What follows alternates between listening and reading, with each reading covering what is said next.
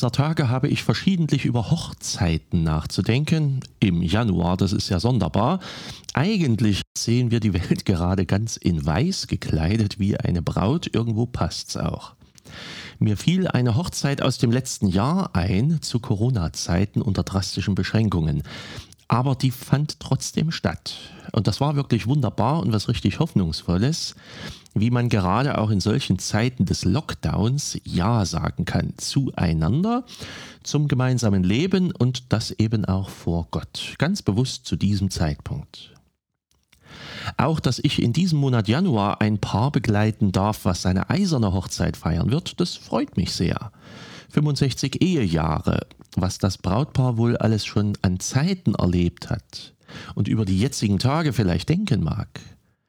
Und im Januar erinnern sie sich daran, wie sie damals Ja zueinander gesagt haben und das jetzt wieder unter drastischen Beschränkungen und zu Zeiten des Lockdowns. Aber mit Glaube, Hoffnung und Liebe im Herzen und vor Gott.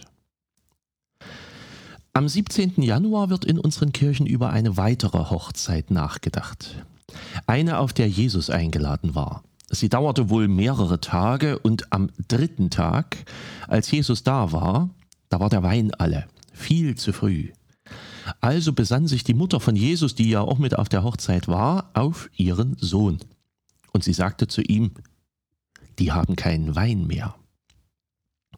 Jesus ärgerte sich vermutlich fast ein bisschen. Seine Reaktion klingt auf Deutsch ziemlich rüde. Er sagte nämlich, was geht's dich an, was ich mache? Meine Stunde ist noch nicht da. Aber trotz dieser Reaktion lässt seine Mutter nicht locker, sondern sagt einfach zu den Saaldienern, was er sagt, das macht. Und dann standen dort sechs große Krüge, die eigentlich für Wasser zur Reinigung da waren. Die waren leer. Und die fassten viele, vermutlich hunderte von Litern. Und die ließ Jesus mit Wasser füllen. Und dann schöpfte ein Diener etwas davon und brachte es dem Speisemeister zum Probieren. Und der fand den neuen Wein so gut, dass er gleich den Bräutigam heranzitierte und sagte zu ihm, Hör mal, Bräutigam, jeder serviert zuerst den guten Wein und später den schlechten, wenn die nämlich alle betrunken sind und den Unterschied eh nicht mehr merken. Du machst das andersrum und hast den guten Wein bis jetzt zurückgehalten. Ob das wirklich als Tadel oder als ein derber Spaß gemeint war, das wird nicht erklärt, aber ab da gibt es guten Wein von Jesus. Dass Jesus Wein in hochzeitstauglichen Mengen herstellt, ist sehr bemerkenswert und das sagt auch manches über ihn aus. Hochzeiten scheint Jesus ohnehin sehr geschätzt zu haben. Einmal hat er gar das Himmelreich mit einer Hochzeit verglichen. Sowas ist aber eben auch schön. Menschen, die zueinander finden, und zum Beginn ihres gemeinsamen Lebens ein richtiges Fest des Lebens feiern. Treue, Liebe, Hoffnung, dazu auch Vertrauen in die Gegenwart. Hier kann man leben, miteinander und womöglich auch mit Kindern. Was immer kommt, wir wagen es miteinander. In guten wie in schweren Zeiten ja und immer wieder ja. Und das ist schön, und im Himmelreich ist dann eben auch das Leben, Treue, Liebe und Hoffnung kommen zur Vollendung und Gott ist mit seinen Kindern zusammen zu einem Riesenfest. Wer von Hochzeiten so viel hält, ist ein gern gesehener Gast. Und dann noch der Wein. Wein steht in der Bibel für Wohlstand, für Reichtum und auch für Segen. Gottes Gnade, die in Feld und Weide genügend zum Leben schenkt, ja überreich zur Verfügung stellt. Deshalb auch die große Menge von Wein. Es ist ja nicht nur ein dezentes Fläschchen, aus dem jeder mit aller Vorsicht ein paar Tropfen kriegt, sondern es sind Mengen, die das heitere Festpublikum sicher nicht verschmäht hat, sondern ordentlich zugelangt haben wird. Bei einem richtig guten Wein kann man eben auch so richtig sitzen bleiben. Vor allem aber war dieses Weinwunder ein Zeichen. Ein Zeichen, Dafür, dass mit Jesus Christus eine Zeit des Heils anbricht. Ein Zeichen für Gottes Nähe. In Jesus ist Gott erschienen. Das hatten wir schon zum 6. Januar zu Epiphanias und hier ist es der Reichtum und der Segen, der mit Gottes Kommen erscheint. Jesus füllt Scheuer und Fass. Für uns mag das nicht so besonders sein. Die Supermärkte haben Weinregale, die immer voll sind. Und selbst wenn es mal kein Toilettenpapier gibt, Wein gibt's immer. Aber damals, wo eine Ernte auch mal schief gehen konnte und wo allgemein die Ernten nicht so üppig waren und die Leute nicht so dick waren wie heute, da war so ein Weinwunder schon ganz schön was gewesen. Jesus füllt die Hochzeit mit einem richtig guten Lebensmittel, unverzichtbar für das Gelingen dieser Tage. Die Geschichte ist dazu noch mit einiger Symbolik versehen, die ich auch noch kurz streifen möchte. Am dritten Tag, so steht's da, war Jesus auf der Hochzeit und das ist kein Zufall. Am dritten Tag nämlich ist Jesus auch von den Toten auferstanden.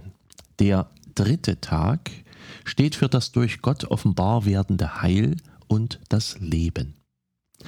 Andererseits redet Jesus auch von seiner Stunde, die noch nicht gekommen ist, weshalb seine Mutter ihn ja eigentlich auch in Ruhe lassen sollte. Diese Stunde ist aber immer die Leidensstunde von Jesus, sein Sterben am Kreuz. Ganz dezent deutet der Evangelist Johannes also schon bei dieser Hochzeit Kreuz und Auferstehung von Jesus als eigentlichem Herz des Kommens von Jesus an. Wer die Geschichte liest, wird über den dritten Tag und die Stunde immer etwas stolpern. Und Kenner der Bibel wissen sofort, auf der Hochzeit ist der, der auf Golgatha gekreuzigt worden ist und der am dritten Tag auferstanden ist. Außerdem ist es immer wieder schön zu sehen, wie verborgen das Wunder letztlich ist. In die Krüge wird einfach Wasser gefüllt und Wein wird anschließend geschöpft. Ich selber bin ja überhaupt kein Technikmensch. Und ich vermisse gar nichts bei dieser Schilderung, während andere Leute vielleicht fragen, wie macht er das? Was genau passierte da? Oder vielleicht auch skeptisch sagen, sowas gibt's nicht. Aber es wird eben nicht geschildert, wie das Wasser zu Wein wird, wie also dieses Wunder geschieht. Es passiert einfach. Und darin zeigt sich Gottes Erscheinen unter den Menschen. Wunderbar. Es gibt ja auch in unserer Zeit unendlich viel Gutes und Wunderbares, was einfach so im Verborgenen geschieht. Skandale und Katastrophen und Affären, die werden immer breit an die Öffentlichkeit gezerrt. Heerscharen von Kameraleuten fahren in die Erdbebengebiete oder an die Kriegsschauplätze und übertragen uns die Bilder, schockierend oftmals. Die guten Dinge aber, die geschehen meistens im Verborgenen.